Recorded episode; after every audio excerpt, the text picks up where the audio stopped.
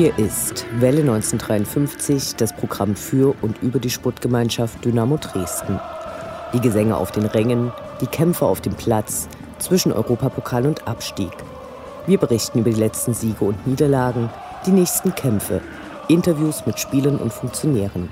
Wir präsentieren unterstützenswerte Initiativen und interessante Neuigkeiten.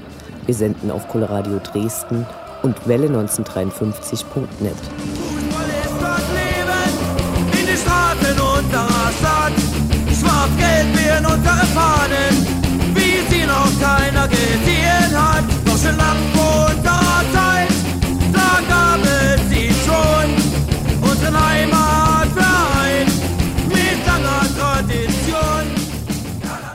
Nach der letzten Sendung gab es nur ein Spiel unsere Goldfüße und was für eins. Besser kann es kaum laufen und nun wartet auch gleich der Angstgegner Schacht als nächstes. Bullenkopf und Magdeburg beschäftigen die Fans noch immer, auch sonst war einiges los. Außerdem haben wir mit dem Spuckelch gesprochen, um zu erfahren, was die nächste Katastrophe sein wird. All dies und mehr in der 45. Ausgabe von Welle 1953. Mein Name ist Anne Vidal, spottfrei. Ist uns doch einerlei.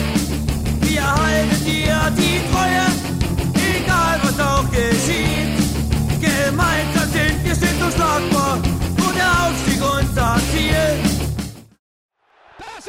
ist dein Inhaus.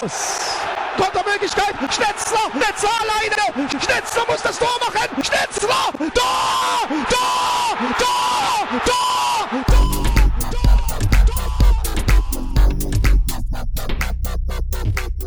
Der Blick zurück. Was ist passiert? Was war großartig? Was hätte nicht geschehen dürfen? Infos zu den absolvierten Liga- und Pokalspielen.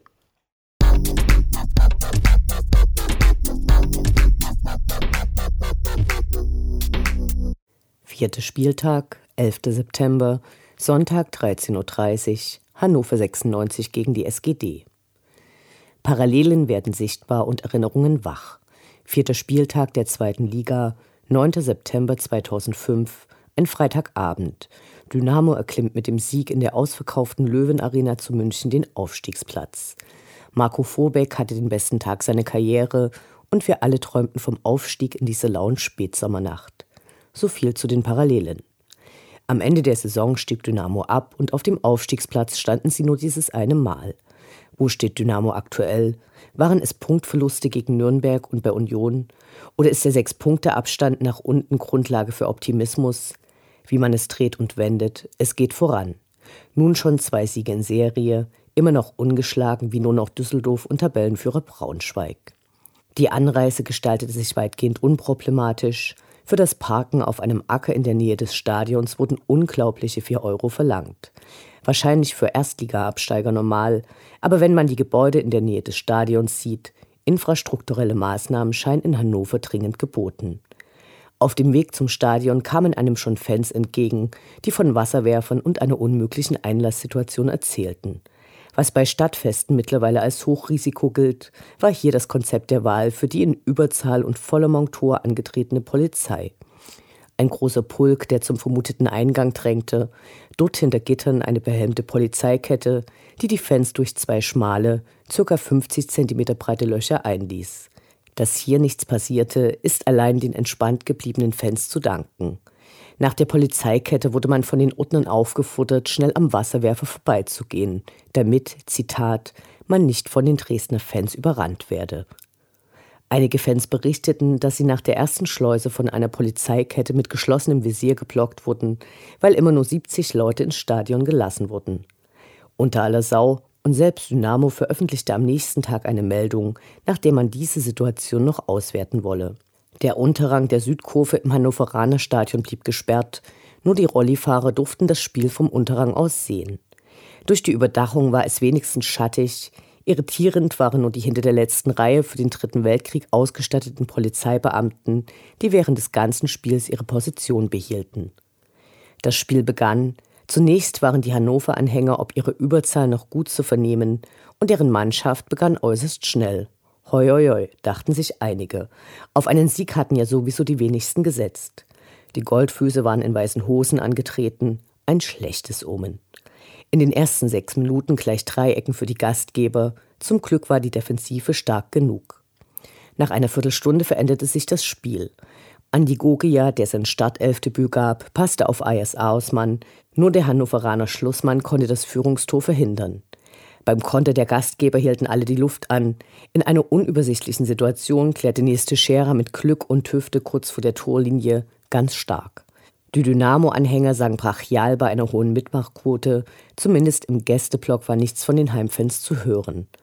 Auch auf den Sitzplätzen standen fast alle.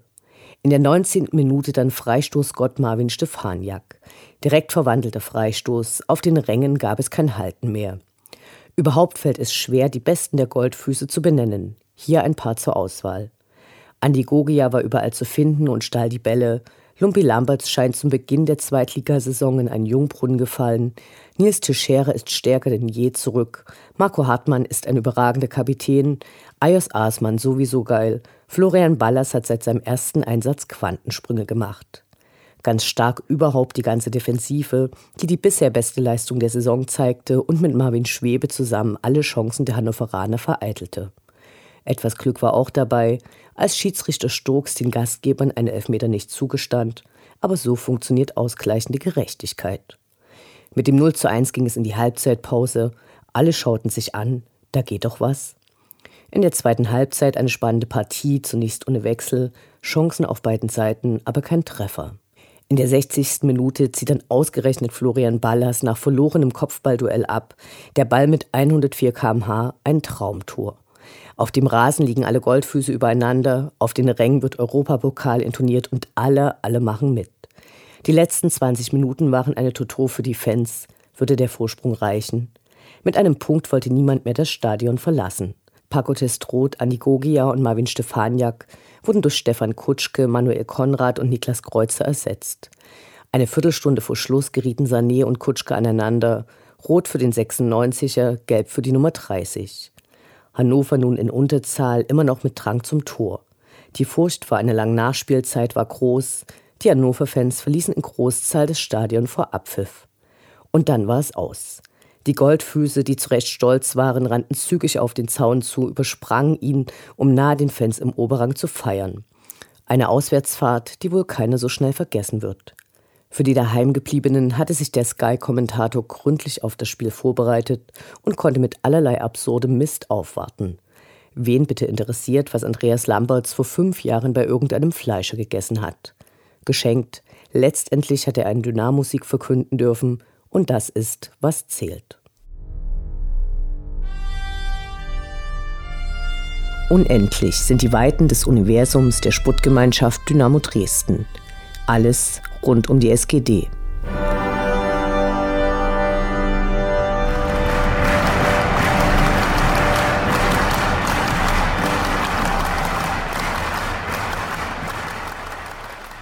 Am letzten Mittwoch gab es einen Mitgliederstammtisch im Stadion, bei dem die neuen Spieler der ersten Mannschaft vorgestellt wurden.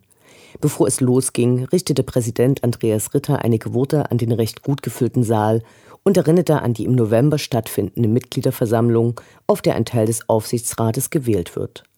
Alle sechs Aufsichtsräte treten zur Wiederwahl an, dazu kommen sechs weitere Kandidaten. Reichlich Auswahl also, der 13. Oktober, an dem es eine Vorstellungsrunde für den Aufsichtsrat geben wird, sollte also bei jedem Mitglied fett im Kalender stehen.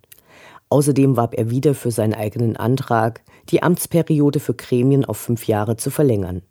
Begründet wurde dies mit dem hohen Arbeitsaufwand, den die Wahlen alle drei Jahre für die Ehrenamtler verursachen und einer für uns derzeit auch gegebenen Kontinuität. Wer gute Arbeit macht, kann wiedergewählt werden. Auch wenn es derzeit gut läuft, das muss so nicht bleiben und sollte die Zusammenarbeit nicht gut laufen, wären die fünf Jahre ein Schuss ins Knie. Thematisch sprach er noch einen Antrag an, der die Auswertung des Magdeburg-Spiels auf die Tagesordnung der MV setzt. Hier möchte er gerne im Vorfeld eine Arbeitsgruppe haben, weil eine komplette Diskussion auf der Mitgliederversammlung als zu zeitraubend empfunden wird. Die Rekordzeit, mit der im letzten Jahr die Mitgliederversammlung über die Bühne ging, wird sowieso nicht erreicht. Gibt es doch auch sechs Satzungsänderungsanträge. Die werden erstmal juristisch geprüft, damit die Mitglieder über Anträge abstimmen, die auch in die Satzung übernommen werden können. Dann übernahm Dynamo-Mitglied und MDR-Moderator Andreas Fritsch, der schon einige Zeit Peter Hauskeller als zweiter Stadionsprecher unterstützt, die Vorstellung der Spiele und glänzte mit detaillierten Fragen und Fachwissen. Trainer Uwe Neuhaus war ziemlich witzig, die Stimmung locker und gelöst. Fast alle neuen Spieler erklärten, auf mehreren Positionen spielen zu können. Holla die Waldfee.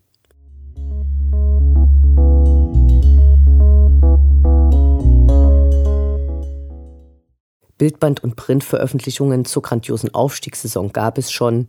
Nun wurde der Film Das ist unser Leben angekündigt. Wahrscheinlich ist der Titel nicht ironisch gemeint, auch wenn im Trailer zum Film Michael Hefele und Justin Eilers zu Wort kommen, für die Dynamo offensichtlich nur für zwei Spielzeiten das Leben war. Naja. Versprochen werden Szenen nah an der Mannschaft, nachdem Cheftrainer Uwe Neuhaus in Absprache mit dem Mannschaftsrat der Spieler dem Filmemacher Steffen Kuttner Zugang für alle Bereiche hinter den Kulissen gewährt hatte. Die Premiere des Streifens ist am DDR-Geburtstag, also am 7. Oktober. Am 8. und 9.10. gibt es zwei weitere Vorstellungen im Rundkino. Parallel dazu gibt es eine sogenannte Collectors Box mit DVD und Blu-ray mit Zusatzmaterial und weiteren Fanartikeln. Wer also den, Zitat, offiziellen Film zur Meisterschaftssaison nicht im Kino sehen kann, aber über das erforderliche Geld verfügt, kann sich die überragenden Erfolge nochmals ansehen, vor allem wenn es mal nicht so gut läuft.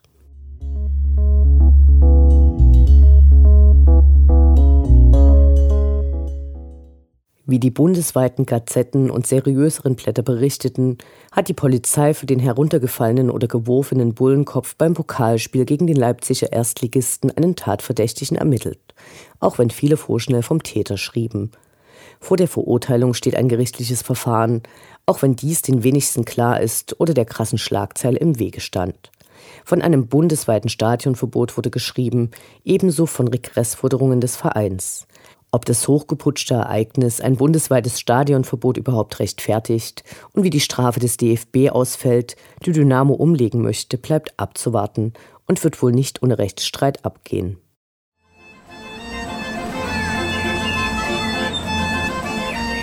Wir Fans bleiben Dynamo treu. Doch die im Trikot kommen und gehen und die in den Anzügen sowieso. Wir schauen zu, wie sich das Personalkarussell bei der SGD munter dreht. Groß war die Freude unter den Dynamo-Fans, als die vorzeitige Vertragsverlängerung mit Cheftrainer Uwe Neuhaus auf der Pressekonferenz letzten Freitag von Ralf Minge verkündet wurde. Der Vertrag gilt für die erste und zweite Liga. Nach den ersten Spielen der Saison kann man auch optimistisch sein, dass Uwe Neuhaus auch im nächsten Jahr für Dynamo arbeiten wird. Bei seiner ersten offiziellen Vorstellung hatte er als sein erstes Ziel mit Blick auf die häufig wechselnden Trainer seine Vertragserfüllung verkündet. Das hätte er zum Ende der laufenden Saison erreicht. Mit dem neuen Vertrag wird es anspruchsvoller. Der neue Vertrag besteht bis Juni 2019. Wir wünschen weiterhin viel Erfolg. Kaum ist die Transferperiode vorbei und alle waren froh, dass es keine weiteren Abgänge gab. Nun wurde am Mittwoch bekannt, dass Marvin Stefaniak ab der nächsten Saison zum VfL Wolfsburg wechseln wird. Durch seinen lange gültigen Vertrag mit Dynamo hat auch der Verein etwas davon. Laut dem kaufmännischen Geschäftsführer Michael Bunn den, Zitat, bisherigen Rekordtransfer. Marvin Stefaniak erfüllt sich damit seinen Wunsch, in der ersten Liga zu spielen, möchte aber in dieser Saison, Zitat, mit Dynamo das bestmögliche Zweitligajahr spielen. Schade für Dynamo.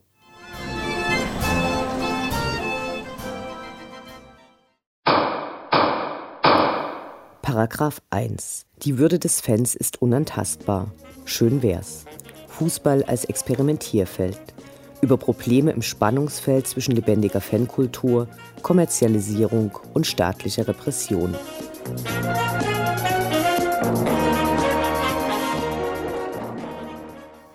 Nach dem Unionsspiel veröffentlichte das Fanprojekt erstmals sein Schreiben, das aufgrund der ausgewerteten Auswärtsfragebögen erstellt und dann an den gastgebenden Verein, die sogenannten Sicherheitsträger, Institutionen wie DFB und DFL sowie Dynamo ging und einen detaillierten Blick auf die Sicht der Fans erlaubt.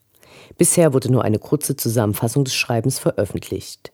Die neue Praxis ist ein wichtiger Schritt zu mehr Transparenz und ermöglicht es uns, den Fans, klarer zu sehen, wie andere den Spieltag wahrgenommen haben und welche Kritikpunkte weitergegeben werden.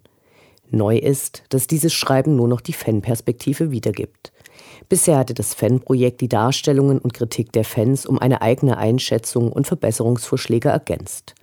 Das Fanprojekt hat sich nun entschlossen, diese Zuarbeiten für die Sicherheitsträger einzustellen, weil diese wiederholt negative Folgen hatte. So erhielten Sozialarbeiter des Fanprojektes nicht nur aufgrund der Auswertung des Magdeburg-Spiels staatsanwaltschaftliche Vorladungen. Eine Praxis, die die eigentliche Arbeit des Fanprojekts auf lange Sicht unmöglich machen würde, weil das Vertrauen der Fans in die Mitarbeiter des Fanprojektes und ihre Verschwiegenheit die wichtigste Voraussetzung für deren Arbeit ist. Bisher konnten jedoch Aussagen mit anwaltlicher Unterstützung und dem Verweis auf den Sozialdatenschutz verhindert werden. Mit den Auswärtsfragebögen und ihrer Auswertung ist das Dresdner Fanprojekt ein Vorreiter in Sachen Stärkung und Wahrnehmung von Fanrechten. Auch wenn andere dies gern für ihre Fans umsetzen wollen, hat auch lediglich Nürnberg nun mit einem ähnlichen Projekt in dieser Saison begonnen, denn der Aufwand ist riesig. Außerdem hat das Fanprojekt nun einen Zeugenaufruf gestartet. Die im Anschluss an das Magdeburg-Spiel eingereichte Dienstaufsichtsbeschwerde hat staatsanwaltschaftliche Ermittlungen nach sich gezogen, für die nun Zeugen zum Verhalten der Polizei in Magdeburg gesucht werden. Bisher haben sich schon über 30 Auswärtsfahrer gemeldet. Falls auch ihr über eine Aussage nachdenkt, meldet euch bitte beim Fanprojekt, die dann den Kontakt weitervermitteln. Aber gut, ich meine, alles, was ich jetzt rede, ist alles Schall und Rauch. Das Interview. Gespräche mit Spielern, Funktionären, Initiativen, Freund und Feind. Wir sprechen heute mit dem Betreiber des Blogs Spuckelch, der es uns möglich macht, auf eine Presserecherche zu Dynamo verzichten, weil er die oft absurde Berichterstattung zu Dynamo für uns zusammenfasst. Mittlerweile erfährt der Spuckelch auch journalistische Ehrung und ist für den Sportblog des Jahres 2016 der Deutschen Akademie für Fußballkultur nominiert. Wir freuen uns, dass das Interview zustande gekommen ist und sagen Hallo. Hallo.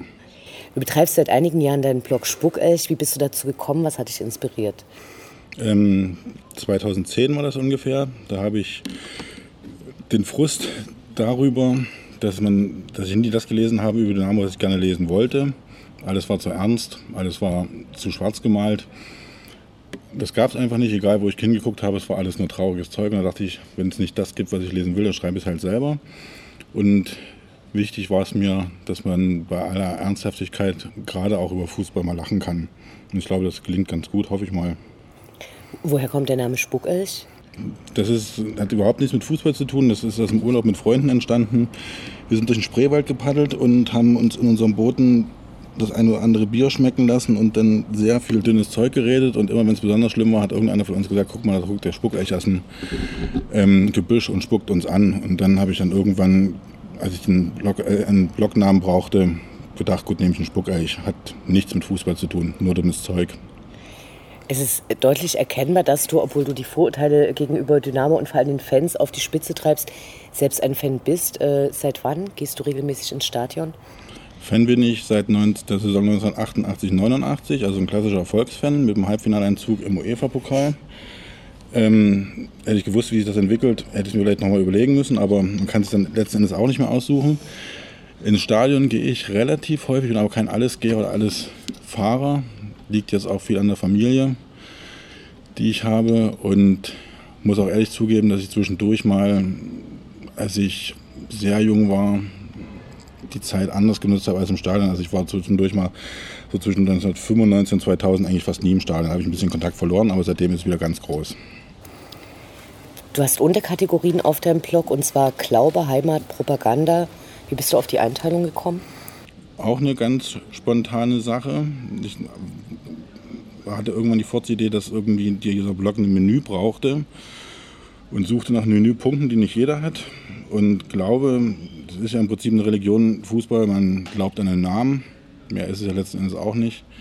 Heimat, den gibt es eigentlich nur noch als leere Hülle, weil ich dachte am Anfang, dass ich auch mal ab und zu einen Text schreibe, der nicht mit Fußball zu tun hat. Das ist mir nicht gelungen. Deswegen kommt da nichts rein. Sollte eigentlich irgendwelche Texte über Dresden rein, klappt aber nicht. Und Propaganda ist halt, weil es die Gegenpropaganda zur uns jeden Tag servierten Propaganda über Dynamo sein soll. Okay, du hast äh, auch Untertitel in deinem Blog und zwar einfach, polemisch, arm und selig. Was bedeutet das? Das bedeutet eine Zusammenfassung des Inhaltes des, Inhaltes des Blogs.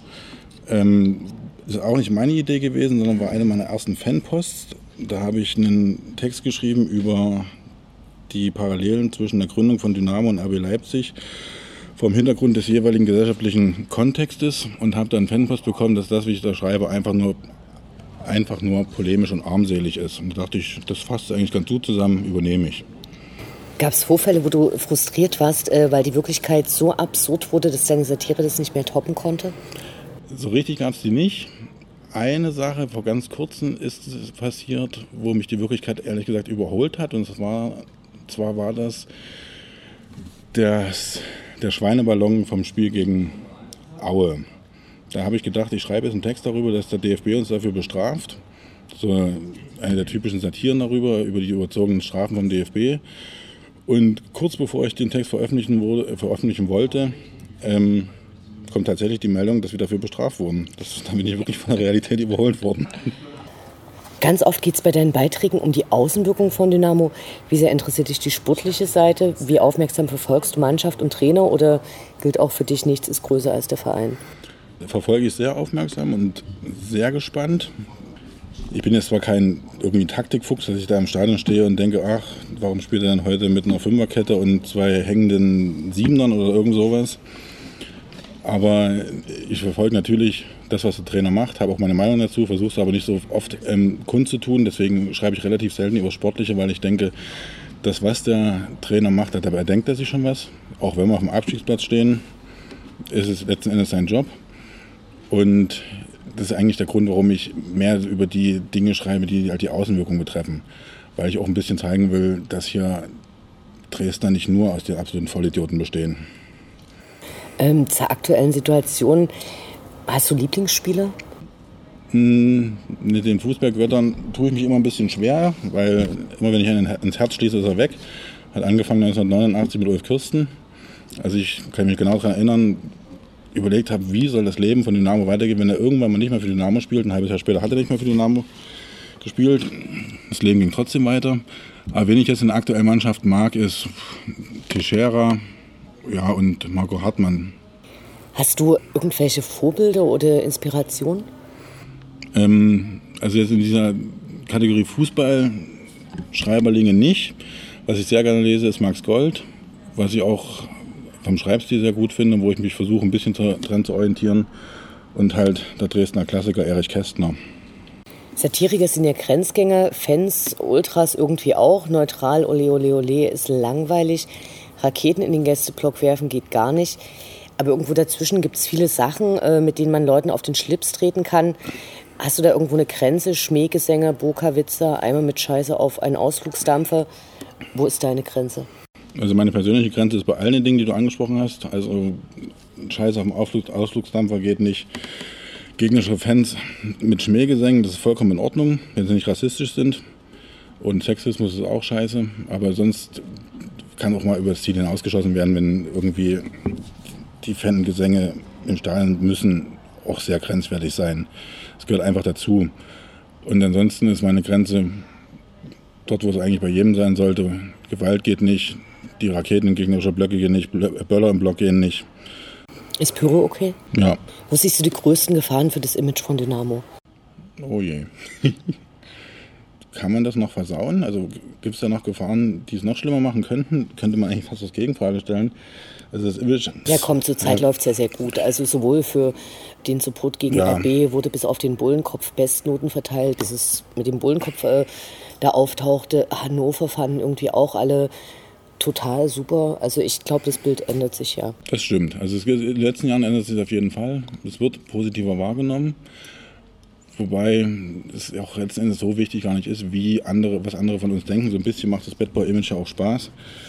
Aber es geht auf jeden Fall in eine positive Richtung. Also großartige Gefahren sehe ich da nicht, weil die werden durch die Berichterstattung uns ja sowieso übergeholfen. Also es wird ja vieles höher gehangen, als es ist. Und da kann man jetzt natürlich lange darüber reden, wie schlecht die Berichterstattung wie tendenziös die ist über uns. Und ob das die größere Gefahr ist oder wie wir uns benehmen, aber so wie es in den letzten Jahren gelaufen ist, ist unser Benehmen eigentlich, glaube ich, nicht die größte Gefahr.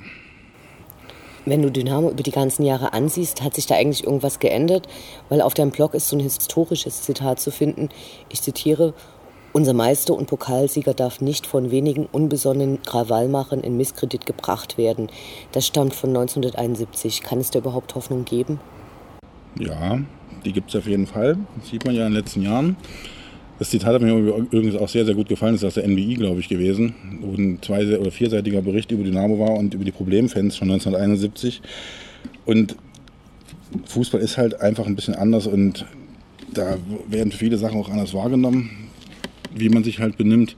Aber wenn man die Entwicklung in den letzten Jahren verfolgt, ist es ja wirklich was ganz anderes als Anfang oder Mitte der 90er Jahre, oder selbst noch 2000, 2002 gegen DSC. Sowas ist ja heute, wenn wir ehrlich sind, mal unvorstellbar.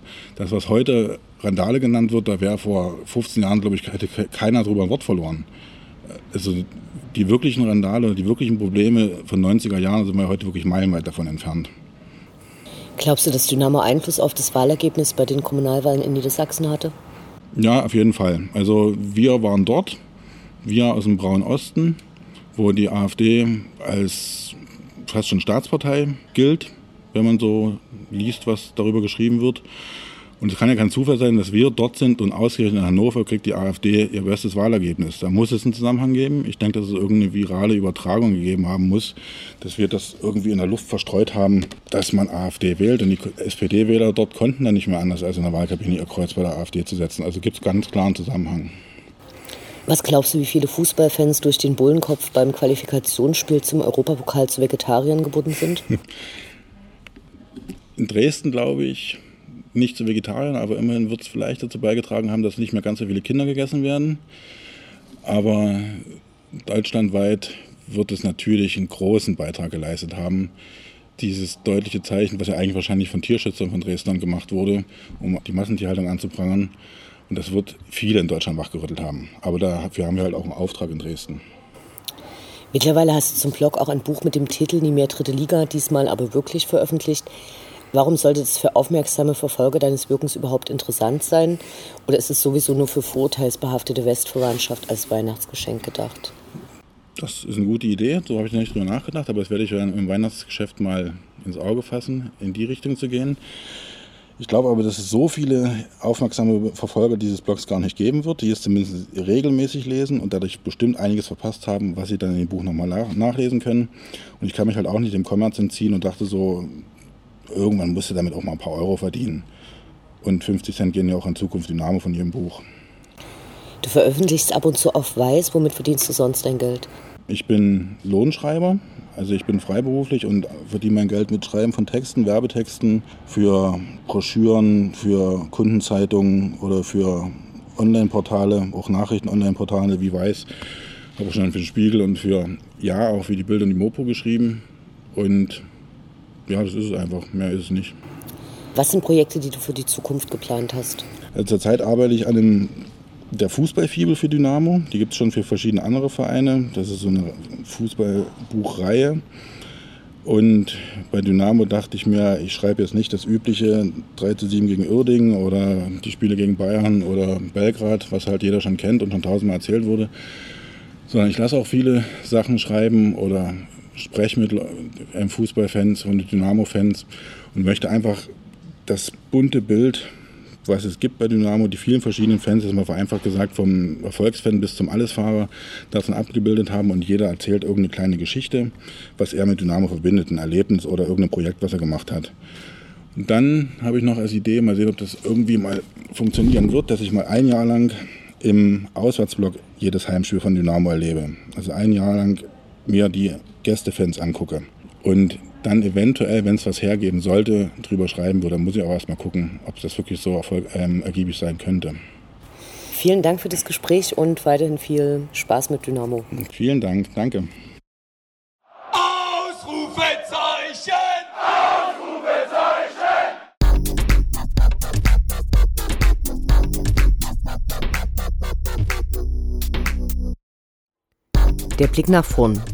Die nächsten Spiele, die nächsten Termine.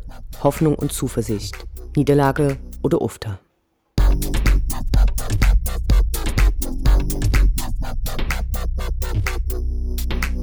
Fünfter Spieltag, 18. September, Sonntag 13.30 Uhr, SGD gegen den FC Erzgebirge Aue.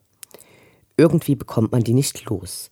Folgten zuerst Dynamo und die dritte Liga, schafften nun den direkten Wiederaufstieg. Oft als Angstgegner von Dynamo bezeichnet, stehen die Zeichen gut wie nie, dass es endlich mal wieder einen Sieg der Goldfüße gegen den Schacht geben könnte. Egal wie es ausgeht, die Lilanen werden nicht an Dynamo vorbeiziehen. Am Spieltag wird ab 11 Uhr noch einmal das Lila Schwein präsentiert.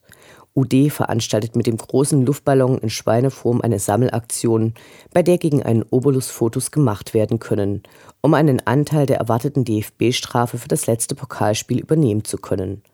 Bleibt abzuwarten, ob der Schachtchef Helge Leonhardt vorbeischaut, der sich als Fan des Lila Schweins geoutet hatte.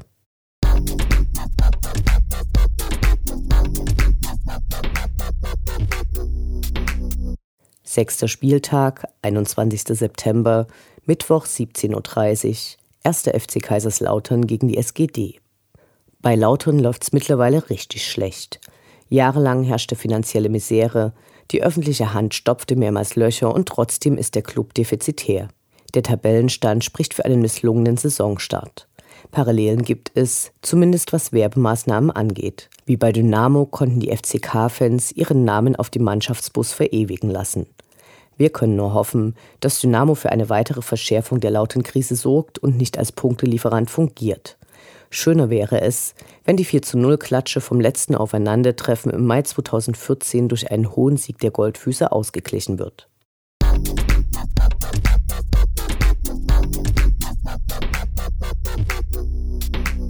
Siebenter Spieltag, 25. September, Sonntag 13.30 Uhr, SGD gegen FC Kickers Würzburg.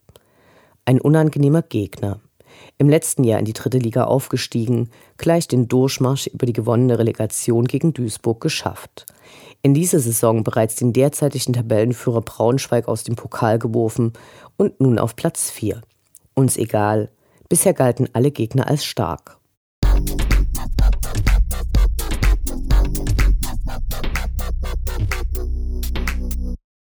Achter Spieltag, 30. September, Freitag 18.30 Uhr, SV Sandhausen gegen die SGD. Und noch eine zeitlich doof angesetzte Partie im weit entfernten und wenig attraktiven Sandhausen in der Kurpfalz. Bisher gab es zehn Begegnungen, bei zwei Siegen und zwei Niederlagen gab es sechs Unentschieden. Wir sind natürlich für einen Sieg im Hartwaldstadion. Auf geht's!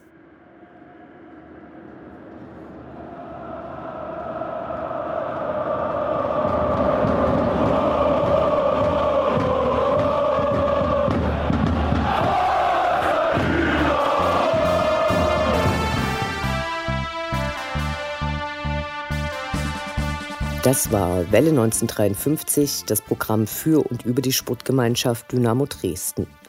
Eine neue Sendung über die SGD, uns, die Fans und alle Neuig und Widrigkeiten auf dem Weg zum Europapokal gibt es in zwei Wochen bei Coloradio und zum Nachhören im Internet auf welle1953.net als Podcast, den ihr selbstverständlich abonnieren könnt, um keine Sendung zu verpassen. Mein Name ist Anne Vidal. Auf Wiederhören. Bis zum nächsten Mal. Schwarz-Gelb wie in unsere Fahnen, wie sie noch keiner gesehen hat. Noch schön lang vor